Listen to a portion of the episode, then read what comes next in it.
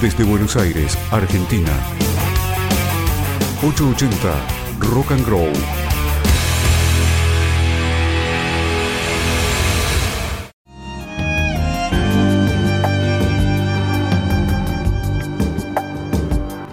Casi mañana. Los miércoles a las 23. Isabel Grupo.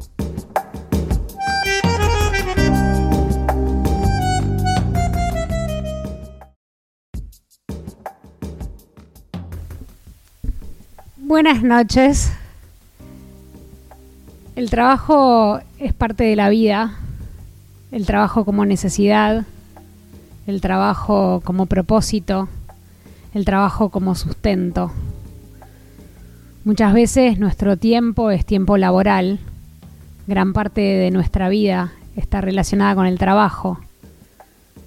A veces el trabajo pareciera definir quiénes somos, lo que hacemos, cuáles son nuestras aspiraciones, qué tenemos, qué nos falta. Hoy vamos a hablar de trabajo. Bienvenidos.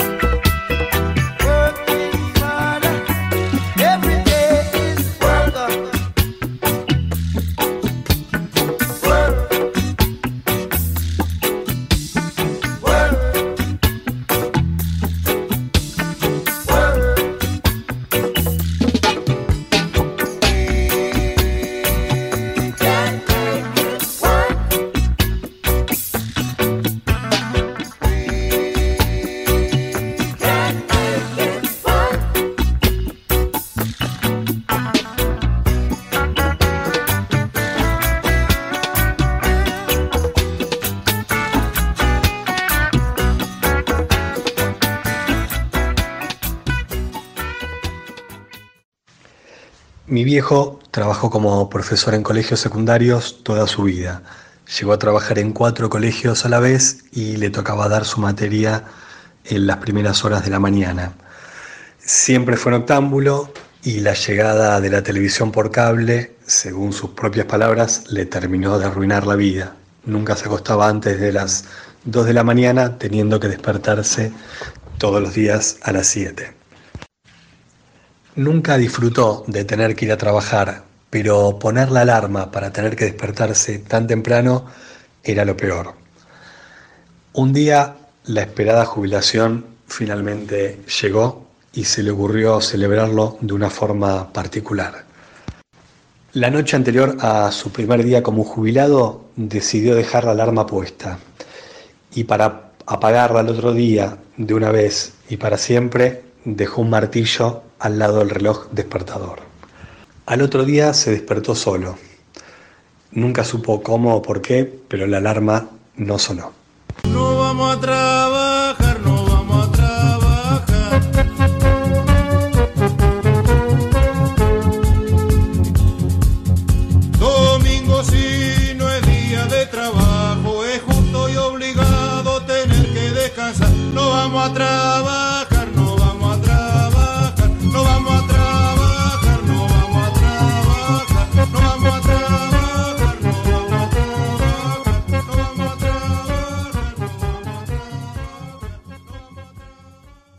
Soy Fernando Aita y les comparto los primeros poemas para unir a trabajar, editado por La Libre en 2019.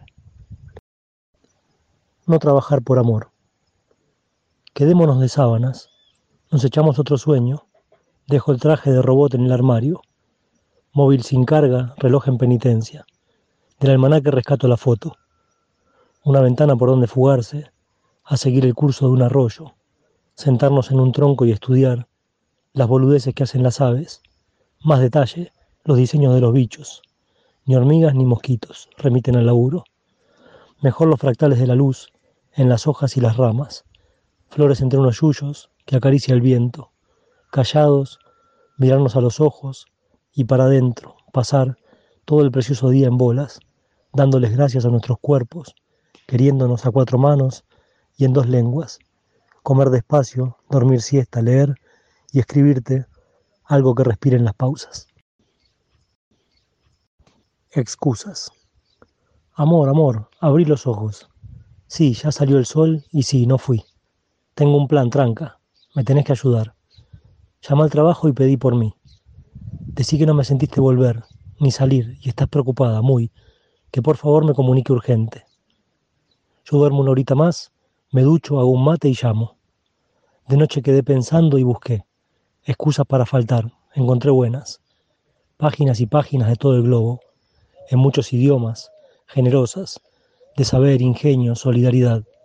Todo lo que pueden miles de almas, mancomunadas y la imaginación libre, legalistas y abducidos, místicos y mañosos, chantas y chantajistas, exagerados y parcos. Da para un libro, da para que vos tampoco vayas. Por supuesto que ahora quiero mirar excusas para no ir a trabajar en Google. ¿Alguna vez mentiste para no ir a trabajar? ¿Te acordás alguna excusa que hayas usado para faltar? ¿Para quedarte en la cama? ¿Para hacer otra cosa? ¿Para hacer qué faltaste a trabajar? Estos tiempos pandémicos nos hicieron replantear muchas cosas y entre ellas el trabajo. Hubo mucha gente que en el emergente de la vida actual se vio forzada a reinventarse para subsistir y también muchos que al tener que frenar, al barajar y dar de vuelta, se empezaron a preguntar si las cartas con las que estaban jugando les gustaban, si de hecho les gustaba el juego al que jugaban, y hubo quienes pudieron patear el tablero y otros tantos que lamentablemente se quedaron fuera de juego. Los términos teletrabajo o home office pasaron a ser cotidianos y ya no tan cómodos o cancheros como podían sonar años atrás. Vestirse de oficina de la cintura para arriba y en la parte de abajo pijama y pantuflas es algo que experimentaron varios en este último tiempo. Pero igual la idea de oficina sigue estando. La oficina como lugar físico y la oficina como lugar simbólico. La idea de oficina, el lugar de trabajo, la tarea laboral. Y hay mucha gente que al pensar en trabajo piensan en oficina. Y si les preguntas qué haces en el trabajo, te contestan hago trabajo de oficina, como si todos entendiéramos qué quiere decir. Y ante la repregunta, la respuesta es en general trabajo administrativo. Y terminamos suponiendo que entendemos qué es lo que hacen cuando hacen trabajo de oficina, aunque en realidad quienes nunca fuimos a la oficina no tengamos idea de qué hacen esas personas cuando van a trabajar.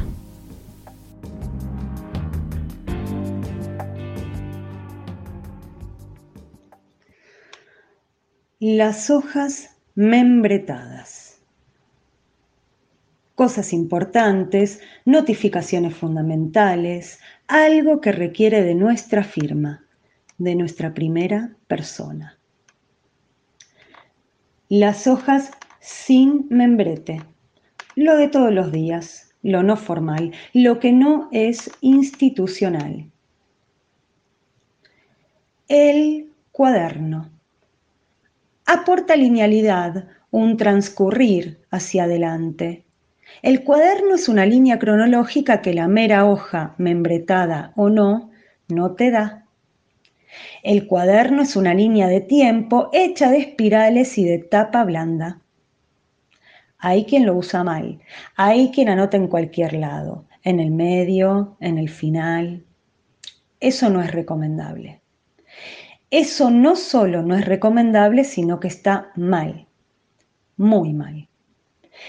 El mal uso del cuaderno hace caótico algo que, por su materialidad, por su composición, por su ser, no lo es. No solo no es caótico por su esencia, sino que es lo opuesto al caos.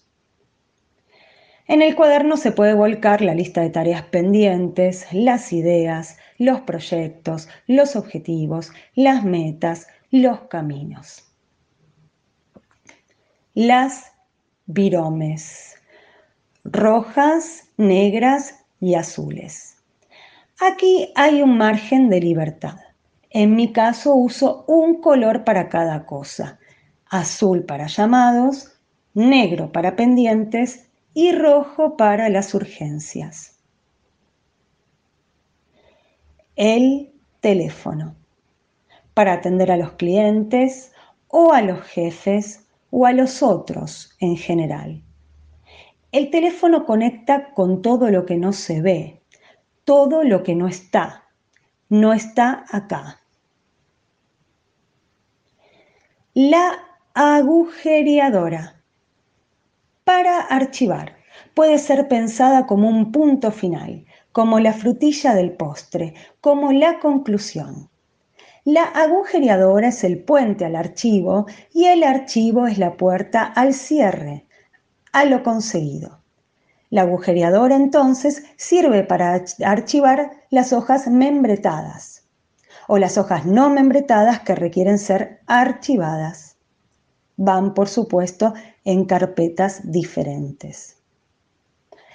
Entonces, las carpetas una para las membretadas y otra para las no membretadas.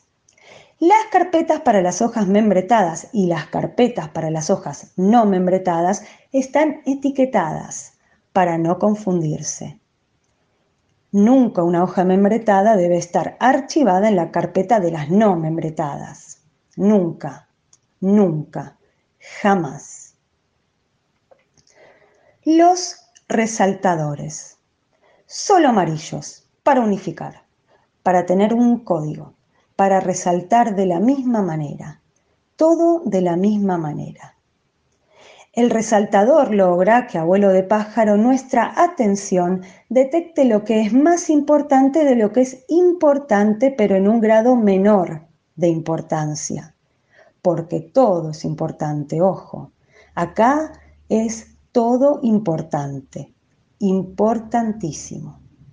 Pero hay grados, matices, pequeñas variaciones. Hay que saber detectarlas.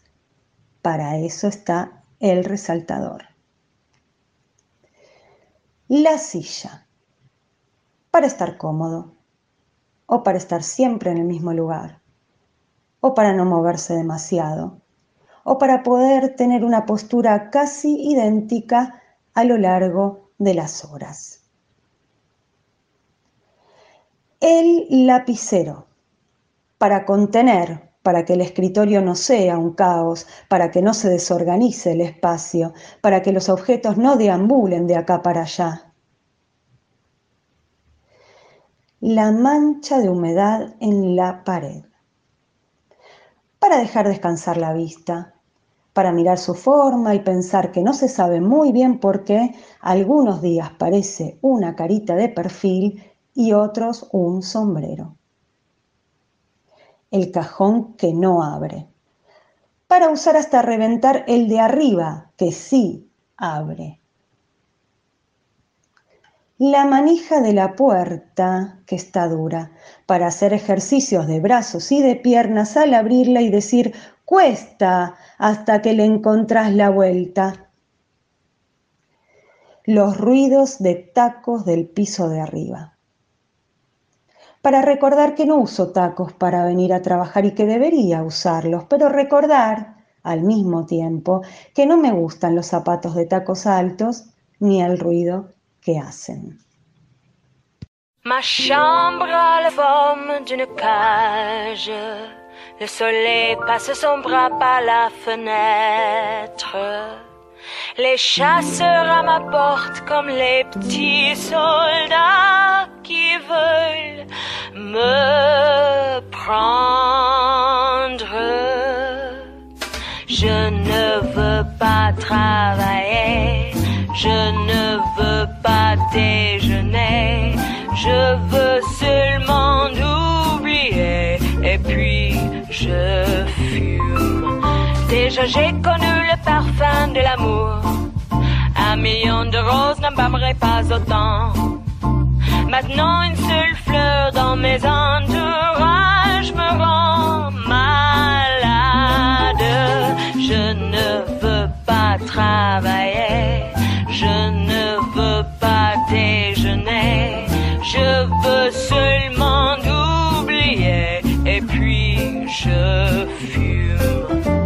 je ne suis pas fière de sa vie qui veut me tuer. C'est magnifique être sympathique, mais je ne le connais jamais. Je ne veux pas travailler, non, je ne veux pas déjeuner. Je veux seulement oublier, still.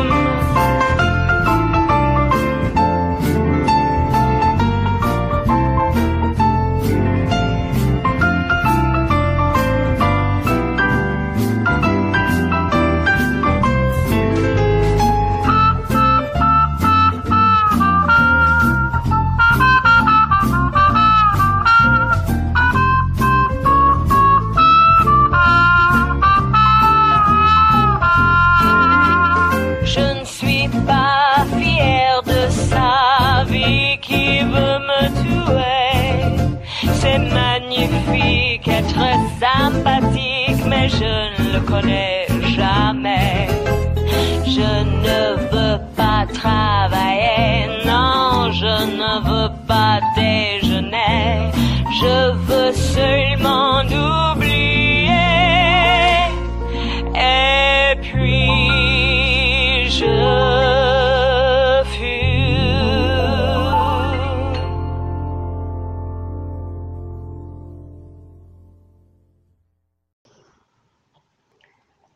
Buenas tardes.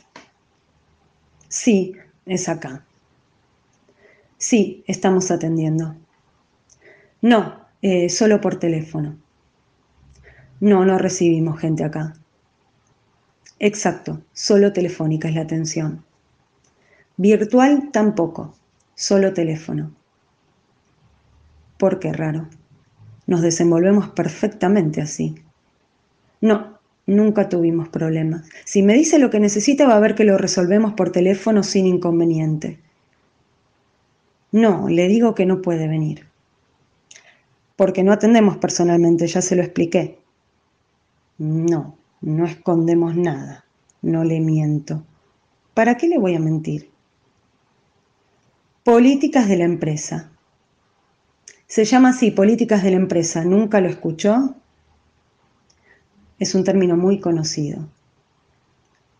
¿Qué es lo que no entiende? La política de la empresa es la manera en que una empresa funciona. Sí, entre otras cosas. Digo que entre otras cosas nuestra política de la empresa es hacer solo atención telefónica. No, no sé por qué. No, no pregunté. Yo no inventé las políticas de esta empresa. No sé quién fue el gerente, supongo. Sí, lo vi una sola vez. No, no fue en la cena de fin de año, en otra ocasión. ¿Por qué tendría que contársela? No, no quiero. Porque no entiendo qué ganaríamos con que yo le cuente dónde vi al gerente de esta empresa. Porque no hace al caso a la cuestión. Sí, ¿cómo no va a tener nombre? No, no me lo acuerdo en este momento. ¿Por qué no me cree? ¿De dónde sacó que uno tiene que acordarse de los nombres de sus superiores? ¿Usted se acuerda del nombre de su superior? La felicito. No, no estoy siendo irónico. Bueno, no me crea. ¿Quiere decirme en qué puedo ayudarla? No, no llamó para saber el nombre del gerente, llamó para otra cosa. Sí, soy adivino. Bueno, piense lo que quiera. No, no le voy a dar nuestra dirección, porque no es la política de la empresa la atención personalizada, porque no hace falta. Bueno, le agradezco su llamado. No, no estoy siendo irónico, sí. Sí, mejor sigo trabajando. Buenas tardes. 880 Rock and Grow. Soy Solana Landaburu. Escribo y dirijo teatro. Leí fragmentos de mi obra Tiempo completo. Esta es una obra donde dos personajes comparten su tiempo de trabajo en un mismo lugar durante muchos días. Intenté dos cosas en tiempo completo. Por un lado, no particularizar la actividad que realizan, no circunscribirla a ningún quehacer laboral determinado. Pueden dedicarse a varias cosas, pero no se sabe a ciencia cierta a cuáles. Y por otro lado busqué extrañar el entorno en el que están, extrañar ese ámbito de trabajo. Es decir, sucede en un hoy, pero los personajes no cuentan con las herramientas actuales. Usan máquina de escribir, biblioratos, hacen todo a mano, no tienen computadoras. Sin embargo, se alude a Internet, a los celulares, solo que ahí, en ese ámbito laboral, no hay. Lo que quise con estas dos decisiones es que queden en un primer plano otras cosas que me interesaban. Algo de lo rutinario, los modos y los procedimientos, los rituales que van ordenando los días, días que en ese ámbito laboral son casi iguales entre sí pero sobre todo me interesaba que apareciera en primer plano el tiempo que se dedica al trabajo y en consecuencia el lugar que queda para el tiempo que no se dedica al trabajo.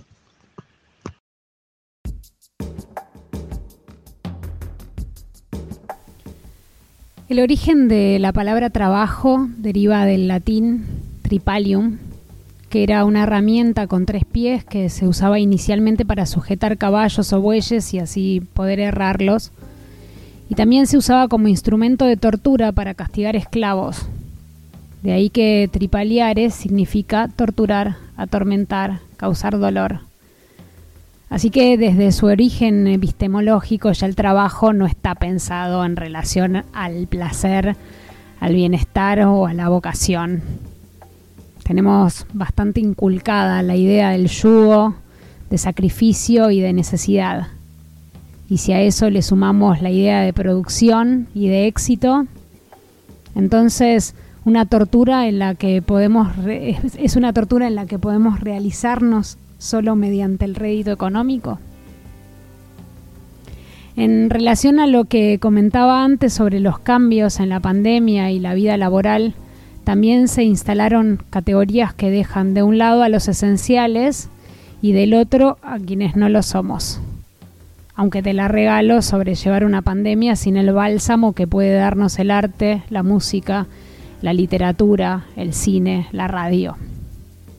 Pero más allá de la actualidad, siempre hay tareas que parecen más fáciles de imaginar que otras la realidad es que el mundo productivo y capitalista nos pone en una relación directa trabajo-salario que no solo denosta trabajos alternativos, sino que también invisibiliza tareas y trabajos no remunerados, que si bien pueden no tener un salario mensual, vacaciones, aguinaldo, son también trabajo, y en muchos casos es trabajo que todavía y lamentablemente tiende a recaer en las mujeres. La limpieza, la comida, la ropa, las compras, la crianza, las tareas, etc. Y esos son trabajos que no solo no tienen salario, sino que tampoco tienen francos, vacaciones, días libres, ausencias por enfermedad o premio por presentismo. Antes con los fragmentos que leyó Solana en la obra a tiempo completo, pensamos un poco en el trabajo administrativo, el trabajo de oficina, rutinario, Pero pensemos un poco ahora en otros trabajos, trabajos menos convencionales o independientes o precarizados o incluso trabajos estigmatizados.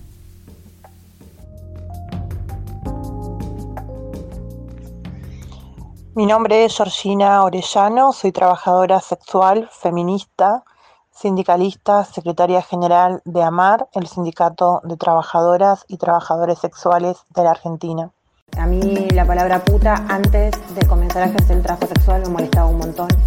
De hecho, la primera vez que me dijeron puta, me lo dijeron en la calle, me lo dijeron después en la escuela, me lo dijeron en mi casa. Y me lo repetían todas las veces que yo intentaba eh, disfrutar mi vida y tomar mis propias decisiones, ¿no? Y correrme un poco de las normas establecidas. Yo a mi cliente le digo que no. En algunos servicios que yo no ofrezco, yo le puedo decir que no. Y el cliente decide si quiere venir a tomar el servicio conmigo o irse a buscar a otra compañera. En el trabajo yo no puedo decir que no. Yo no decido qué salario me voy a llevar a fin de mes. Eh, yo no decido qué carga horaria le voy a poner al mismo. Ahí me di cuenta que yo, a pesar de tener otras opciones laborales de trabajos precarios, estaba eligiendo. Y entre ser empleada de casas particulares, ser niñera o ser empleada de una fábrica, eh, decidí ejercer el trabajo sexual. Antes eh, vivía con un montón de culpa mi trabajo y sintiendo mucho miedo. Tenía mucho más miedo que mi familia se enterase que verdaderamente era una prostituta y no una empleada de una inmobiliaria, como les había dicho, a que la policía me llevase detenida. Y hoy lo defiendo. Es mi trabajo, es el trabajo que hacemos muchas personas y necesitamos que nos escuchen, que se derriben prejuicios, eh, que se deje la moral de lado y que se legisle en pos de no seguir vulnerando los derechos humanos y laborales de las trabajadoras y trabajadores sexuales. Siempre se piensa que la puta necesita ayuda, rescate, eh, programas sociales que nos den integración o políticas que generen trabajo digno, como si fuese claramente que lo que nosotros hacemos es indigno. Yo creo que lo que indigna de la trabajadora sexual que le pusieron un precio a lo que el patriarcado espera que se lo demos gratis. Eh, ¿Por qué no se cuestiona esa voluntad del otro trabajador que también está siendo coaccionado y atravesado por el sistema capitalista? ¿Y por qué sí se cuestiona todo lo relacionado al trabajo sexual? Nos tenemos que reapropiar de la injuria, eh, sacarle el contenido peyorativo y negativo que tiene la palabra puta y llenarla de reivindicación. Que ninguna mujer más se sienta denigrada cuando te dicen puta. Cuando te dicen puta, sentite orgullosa porque hiciste algo que la, que la sociedad no espera y te saliste de las normas impuestas por el patriarcado. Eh, y por eso me lo tatué y, y también como un acto de militancia en el brazo visible, grande, para que la gente siempre me pregunta por qué me hice ese tatuaje. Y la respuesta es la misma, porque soy puta, por eso me lo hice. Y yo siempre lo dije, a mí me dolió más amar que cobrar. Y, esa es la contradicción permanente. Yo toda la vida esperé que me apruebe la sociedad y me olvidé de mí. Y que, que no importa lo que la sociedad diga de nosotras, porque hagamos lo que hagamos, la mujer, la lesbiana, las travestis y trans, siempre el patriarcado nos va, a estar, nos va a estar apuntando. Lo que tenemos que hacer mucho más astutas es aprender cómo nos reímos cuando el patriarcado nos apunta y que eso no nos duela tanto.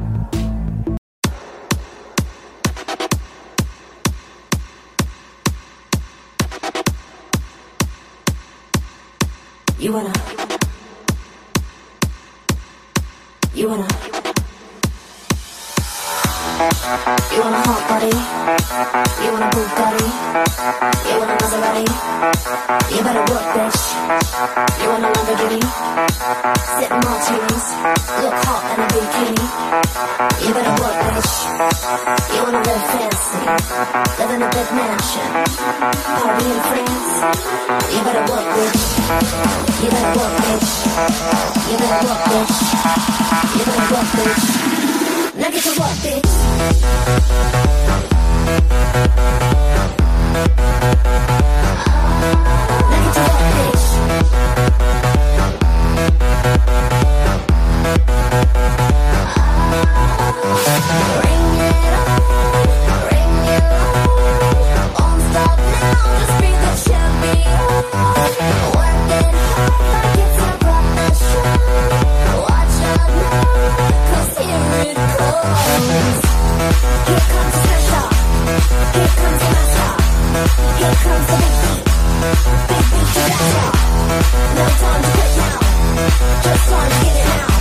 Pick up what I'm putting down. Pick up what I'm putting down. You want a hot body? You want a Bugatti? You want a Maserati? You better work, bitch. You want a Lamborghini? Sip martinis, look hot in a bikini. You better work, bitch.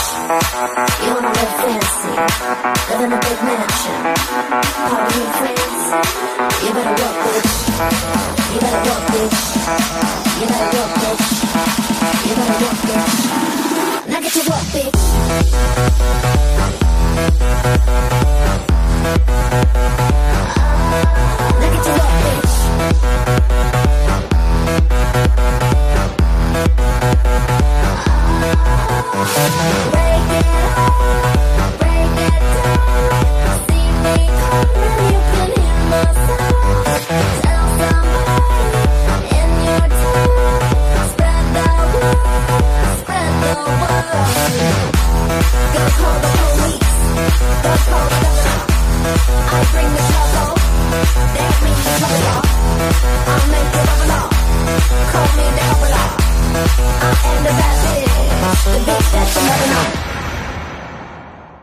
Mi nombre es Gabriel, soy actor, soy director de teatro y de ópera y desde hace algún tiempo soy imitador de Moria Kazan. Y la hago, bueno, en televisión, ahora en un programa que se llama Jam Session, que va en el, canal de la ciudad por la noche. Y además en eventos, en fiestas, eh, bueno, en boliches, restaurantes y demás. Y la verdad que hace muchos años que trabajo de esto y a veces pasa que un sábado, cuando se podía, ¿no? Prepandemia, tenés dos o tres eventos juntos, que salís de, una fiesta y vas a otra. Y la verdad es que no haces a tiempo a cambiarte, con lo cual yo iba manejando de un lugar al otro vestido con el personaje y mi asistente al lado. Eh, así que imagínate lo que es pasar por los peajes vestido de Moria. También un par de veces me paró la policía. Entonces te piden documentos y yo de Moria, imagínate que mi foto no tiene nada que ver, la de mi documento, con lo que ven los tipos, ¿no? Entonces yo le tengo que hacer un poco de circo. ¿Qué pasa, papito? Lo que pasa es que estoy yendo a un evento, mi amor. ¿Qué es esto? Y me para la policía. Entonces, bueno, con, con un poco de, de humor, zafás de la situación. Pero una de las veces particularmente, yo estaba en un lugar que no conocía, creo que era José Cepaz, y el Google Maps me estaba mandando a cualquier lado. La verdad es que me estaba mareando dando vueltas. Con lo cual yo digo, bueno, más si agarro acá, que veo ahí un paso, un paso de, vías. De, barrera y justo era una calle contramano. Entonces digo, más sí, acá no pasa nada. Hago dos cuadras en contramano y me meto ahí y ya está, se terminó. Bueno, cuando encaro hacia la segunda cuadra en contramano, no había nadie y veo que se prenden de frente dos faros gigantes y era un patrullero que estaba estacionado ahí. Imagínate, yo de Moria manejando en contramano. Bueno, nada, un Así que también jugué la carta del humor, me estoy perdida, papito, no sé dónde tengo que ir, ¿qué es esto? ¿Quiénes son ustedes? ¿Quién es? Y, y bueno, nada, y les dije que el GPS me estaba mandando mal, que estaba en cualquier lado y ellos gentilmente eh, me hicieron de escolta hasta llevarme a la ruta donde yo tenía que salir para llegar al otro evento. Hay anécdotas de esta, hay millones, millones, millones, millones. Muchas gracias por el espacio y muchos éxitos.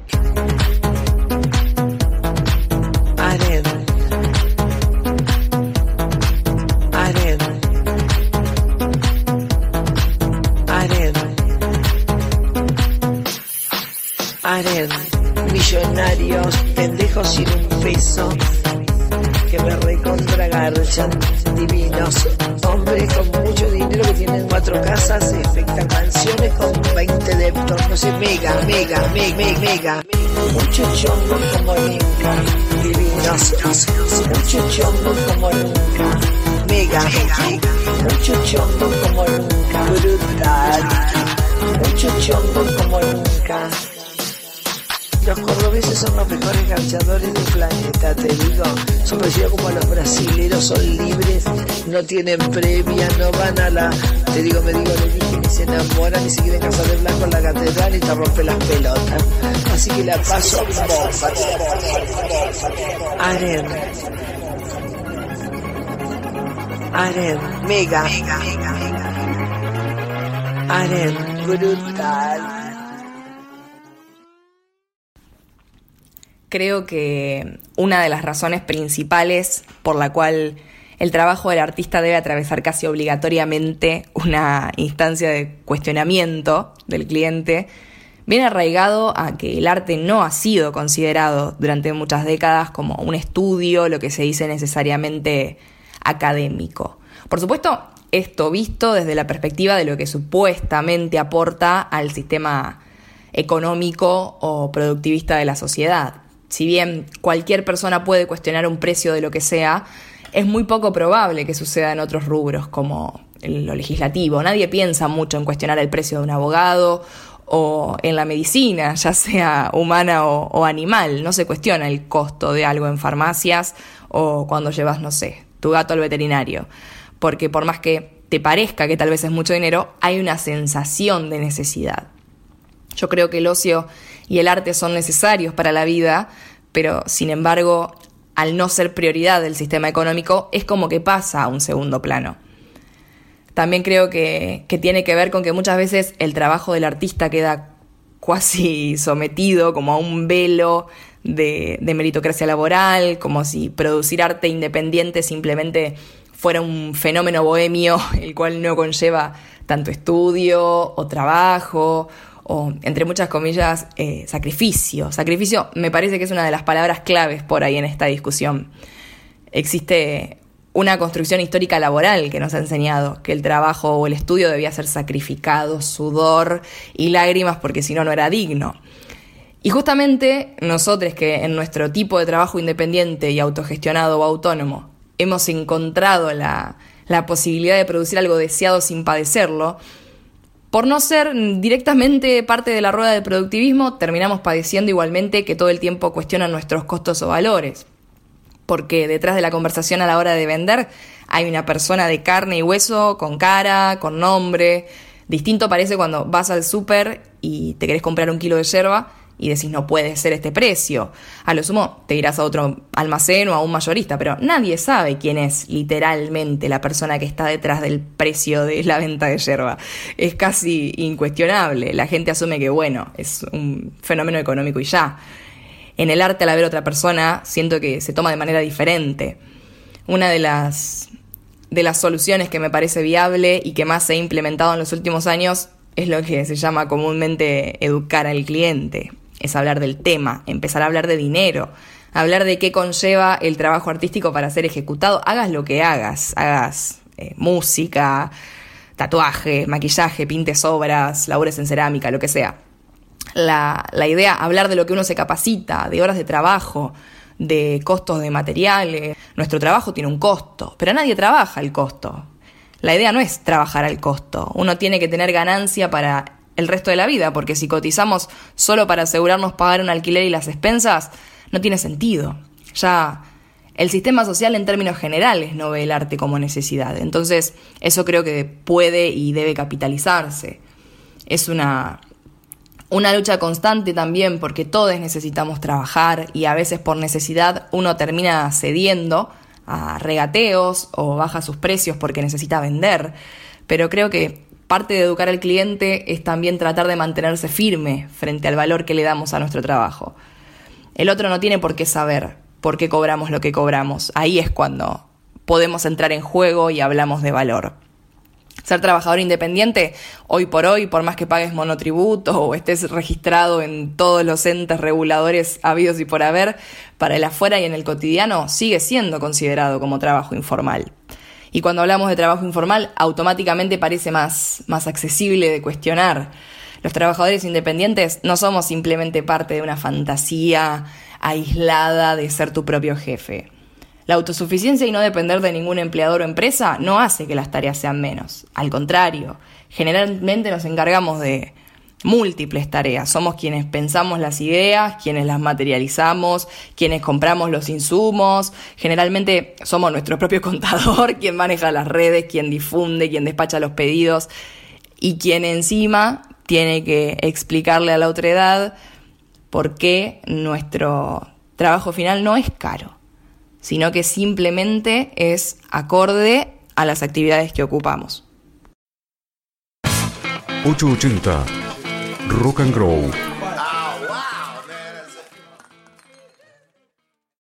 Hola, buenas noches a todos. Me llamo Nicolás Tabush. Bueno, yo soy músico, soy violinista trabajo en el Teatro Colón. Toco en la Orquesta Filarmónica de Buenos Aires. Y como hoy estamos hablando del tema del trabajo, quería compartir con todos ustedes una experiencia que me ha pasado siempre, desde que trabajo ahí o he hecho otros trabajos y me sigue pasando. Cuando conozco, por ejemplo, a alguien y le comento que soy músico, que trabajo en el Teatro Colón, que esa es mi actividad principal, muchas veces me preguntan, ¿y de qué vivís? ¿De qué trabajás?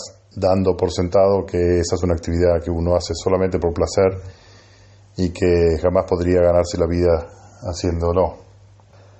A lo cual yo respondo, justamente, soy músico, de eso vivo. Ah, pero te pagan. ¿Ese es tu trabajo? Y sí, ese es mi trabajo. Mientras que yo pienso, si una persona me dijera que es ingeniero, abogado, médico o contador o lo que fuera, jamás se me ocurriría preguntarle, ¿y entonces de qué trabajas? Porque está aceptado que esa es, esa es la ocupación principal y es su trabajo. Entonces ahí es cuando me pongo a explicarle que en realidad la carrera de músico es muy ardua, que hay que estudiar muchísimos años y que incluso eso no te garantiza el éxito, digamos, a nivel laboral. Uno puede estudiar muchísimos años y que no se le dé una oportunidad laboral como para poder hacer de eso su modo de vida principal, que son muchísimos años de conservatorio, por lo menos 10 años, cuando en muchas otras carreras universitarias el tiempo es menor. Y otra cosa que me han dicho muchas veces es, ah, yo pensaba que eso que hacías en el Colón era un hobby. Y bueno, justamente se me viene a la cabeza todos estos años de estudio y de preparación e intentos de concurso, porque muchas veces hay que presentarse y, y rebotar hasta poder conseguir un puesto en una orquesta, por ejemplo. Eso lo que me hace reflexionar es que quizás una actividad que nos da placer hacerla no es considerada o no puede ser considerada como un trabajo o también visto al revés, que un trabajo no es algo que debería darnos placer, que lo artístico quizás no parece estar relacionado con lo laboral. Y esto es algo que comentamos siempre y de lo que nos reímos con otros compañeros o colegas músicos porque evidentemente a, a todos nos pasa que nos pregunten este tipo de cosas. Otra cosa muy común que me han dicho muchas veces y me dicen cuando les explico mi profesión y de qué se trata el trabajo es, ah, qué copado que poder vivir de lo que te gusta, de lo que te da placer y lo que te apasionaba de chico. Y ahí yo pienso que, bueno, debería eso ser la norma, debería ser habitual que uno se ocupara o trabajara de lo que le apasiona o eligió hacer. No siempre se puede, pero creo que debería ser debería ser una búsqueda.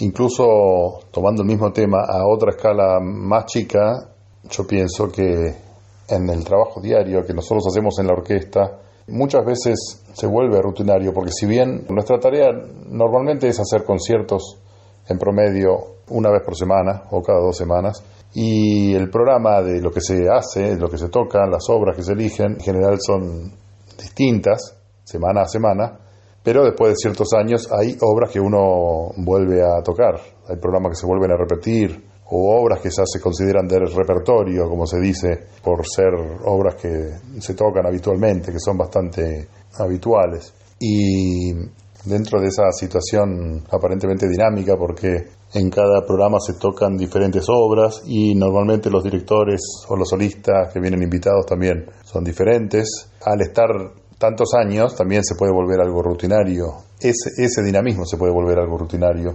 porque uno se acostumbra. Incluso dentro de la preparación de un programa mismo se puede dar la repetición o la monotonía, lo rutinario, porque un programa, antes de ser tocado en concierto, normalmente se ensaya por lo menos durante una semana previa. Entonces el repetir y eh, estar trabajando siempre las mismas obras durante varios días puede llegar también a, una situación de, de rutina o de repetición. Pero ahí es cuando yo intento siempre sentir que es una nueva, es una nueva experiencia, es una primera vez que estoy tocando esa obra. Incluso cuando hacemos obras muy de repertorio que se han tocado infinidad de veces a lo largo de los años. Yo hace mm, más o menos 22 o 23 años que estoy en la orquesta y hay obras que se han repetido muchas veces, que son de repertorio y se han hecho cantidad de veces y siempre lo vivo o intento vivirlo como si fuera la primera vez y nunca una versión es igual a la anterior. Cada vez es diferente y cada vez puede haber una falla en un lugar o en otro o según el ánimo del director se puede producir una versión diferente a otra. Nunca es dos veces igual, siempre la vivencia es fresca y es nueva. Bueno, esta era mi experiencia que quería compartir con todos ustedes. Muchas gracias a todos por escuchar. Gracias Isabel por la invitación a participar. Un saludo a todos. Buenas noches.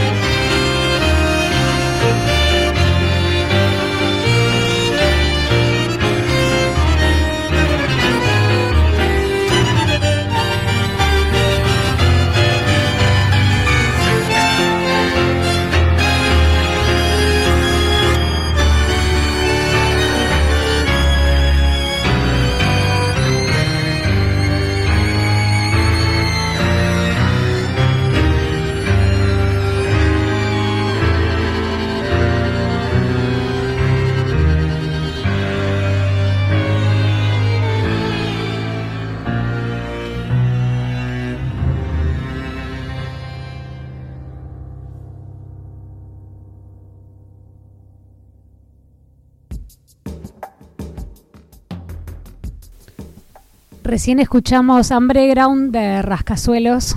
Nicolás, además de ser violinista de la Filarmónica, es violinista de Rascasuelos, así que lo escuchamos hablar y también lo escuchamos tocar.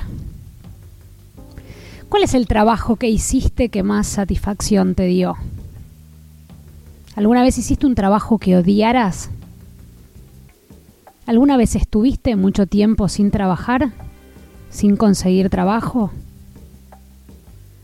A algunas personas les cuesta valorar el trabajo que hacen. A algunas personas les cuesta valorar el trabajo que hacen los demás. ¿Pensás alguna vez en el trabajo de los otros? ¿Te preguntaste cómo es la vida haciendo trabajos en contextos diferentes? Si pudieras imaginarte hacer un trabajo distinto por un día, ¿qué harías? Y si pudieras imaginarte un trabajo que te costaría hacer, ¿cuál sería?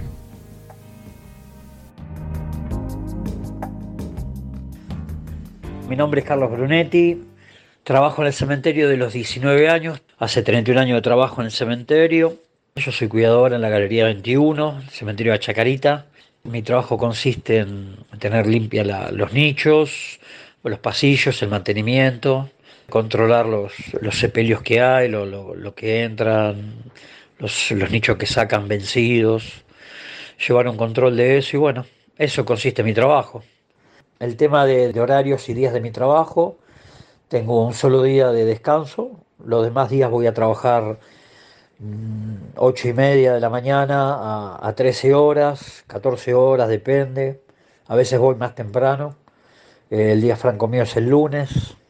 Pero bueno, a diferencia de lo que pueda pensar la gente, con los años me acostumbré y se volvió el trabajo más tranquilo del mundo.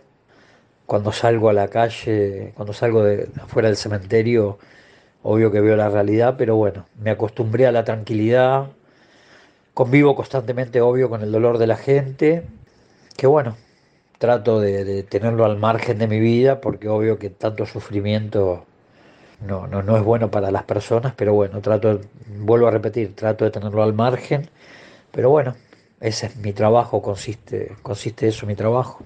De tantos años que trabajo acá en el cementerio, tengo muchas anécdotas, le voy a contar dos solamente lo que me pasó con el correr de los años. A los dos o tres años que yo trabajaba en el cementerio, trabajaba con el encargado de la galería, era mi padre, estaba mi tío también, y ellos se iban en el, a las 13 horas, en ese horario siempre, y yo me quedaba hasta las 3, 4 de la tarde, me dejaba solo en la galería, en la oficina.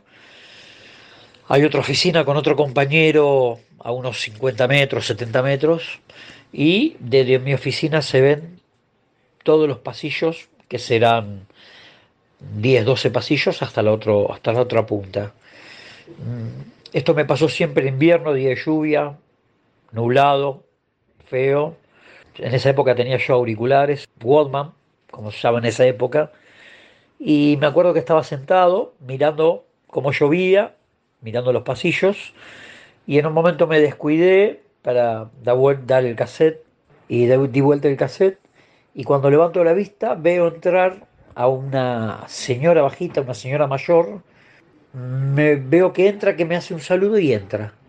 Los pasillos tienen puertas al final que son pesadas para abrir eh, y estaban cerradas porque bueno, había terminado de limpiar y no quería que se ensucien con la lluvia.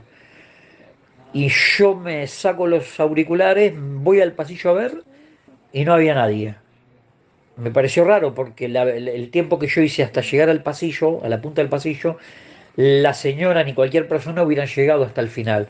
Los pasillos tienen 30 metros de largo, más o menos. Era una señora mayor, no llegó nunca en velocidad al otro al, al final. Y tampoco abrió la puerta. Y me quedé con la duda.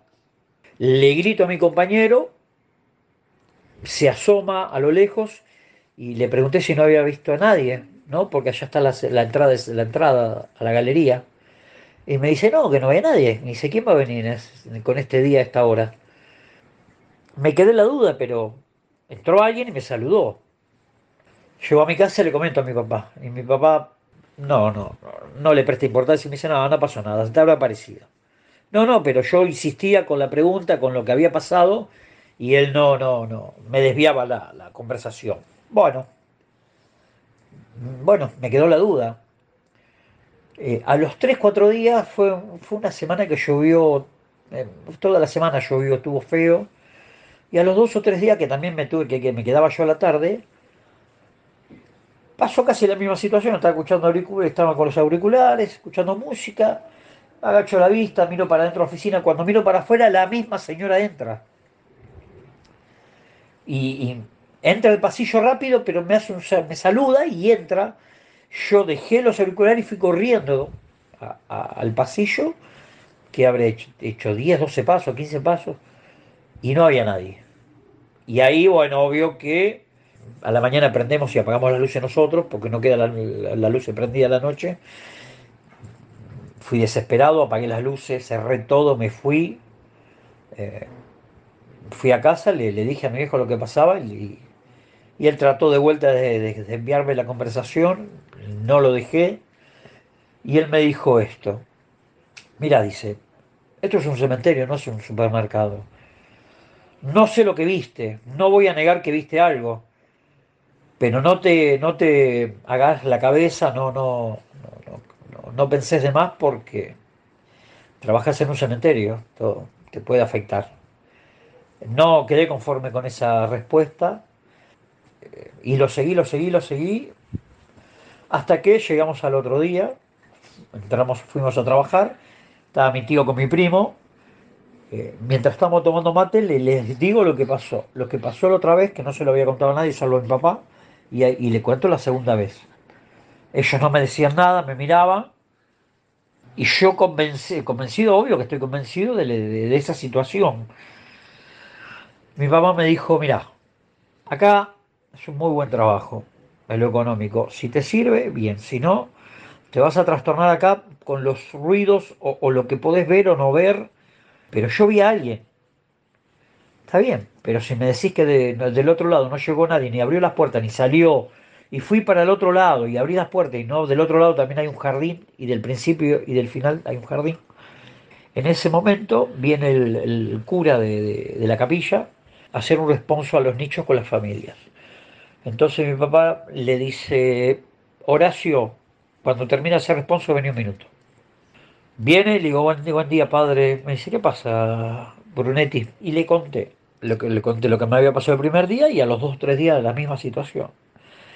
Y él me dijo esto, mira, acá o te adaptás a lo que hay o, o, o de otra cosa. Y la pregunta mía fue, ¿qué es adaptarme a lo que hay? Me dice, mira, acá en el cementerio hay espectros. Y le digo, esa palabra es de película. Pensá lo que vos quieras, me dice. Acá hay espíritus, espectros, espíritus. Vos pudiste ver un espectro, un espíritu que fue real para vos. No, no, no fue real, era real. Está bien, pero no te hizo nada, no, no- sentiste miedo, no hizo ruidos extraños, no, no sentiste en ningún momento que fuiste atacado ni nada. Y yo mientras él me decía eso, yo, me- aparte de agarrarme miedo, le digo, este me está cargando. Padre, me está... No, no, te estoy diciendo en serio. Porque acá hay diferentes clases de, de espíritus, me dice. Igual quédate tranquilo, que si no te hizo nada y, y te saludó por lo que me decís, y esa fue la respuesta. Entonces cuando se va él, me agarra mi tío y mi viejo y me dice, bueno, puede ser que hayas visto algo, pero esto es un cementerio, así que o te adaptás o, o no. Lo que hice fue arreglar no quedarme más a la tarde por un tiempo. Y después con el tiempo me adapté a que si sentía ruidos o me parecía ver algo o lo que fuese, las galerías subterráneas puede hacer un golpe en, una, en otra galería y sentirlo en donde estaba yo. Así que toda esa clase de cosas extrañas que uno se imagina o no, no le presté más atención y bueno. Me he quedado a la tarde, día de lluvia, trataba de no pensar, hacía lo que tenía que hacer y se acabó. Y nunca más me pasó nada de como esa situación.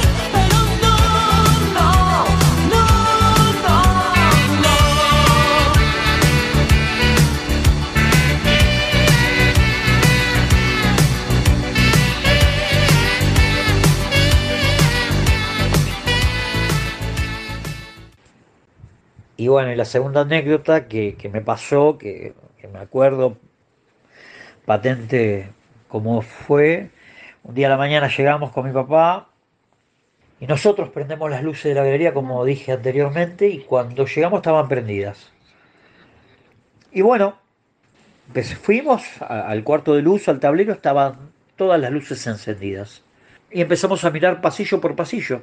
Son, eran 10, 12 pasillos que tenemos a cargo y en uno de los pasillos mi papá se da cuenta que en una tapa, eh, a ver, en una tapa de nicho las- son seis filas que hay, de abajo hacia arriba se cuentan de primera a sexta, en la quinta, que es alta la fila, la tapa estaba abierta de un nicho y salía un caño de cobre a al, al- al plafón de luz que hay tres tubos. Mi papá me hace subir a la escalera y cuando subo el nicho estaba abierto. Obvio que no se pueden abrir los nichos, solamente un juez con permiso de la familia puede abrirlo o que pase algo.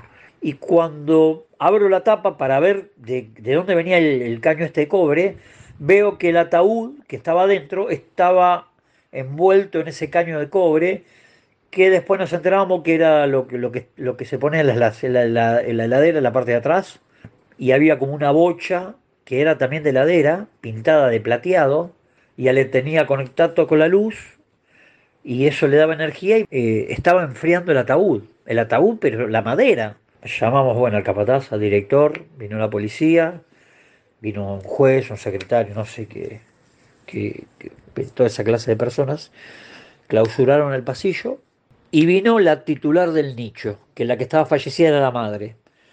Ella vino, era una médica forense, que ella argumentaba que le pagó a alguien, le había dicho que la bocha de la, de la heladera esa era, era, era ozono y que iba a mantener el cuerpo la madre frío hasta que con el tiempo la reviva.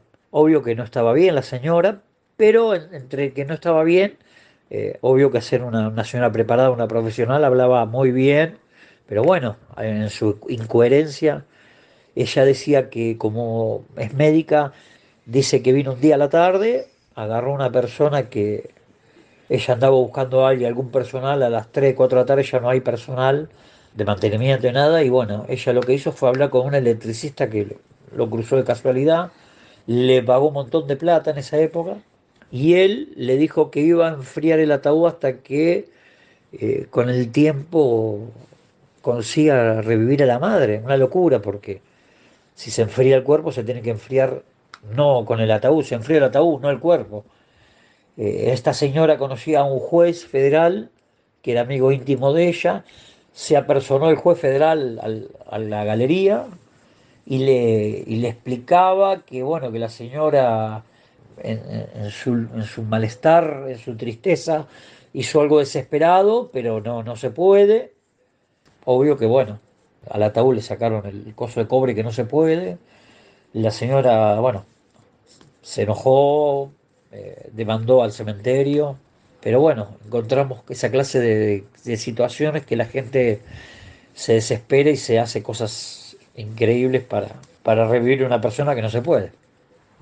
Y bueno, le contesto hasta la última pregunta que, me hicieron, si me cambió el concepto de, de pensar en la muerte, y sí, sí, sí, lo veo diferente, no lo veo como algo trágico, lo veo como intrigante que hay del otro lado, no, no, no me desespero por la muerte, no, no, no me asusta la muerte y hasta tengo intriga que hay del otro lado, sí me cambió. Bueno, les mando un abrazo y bueno, muchísimas gracias.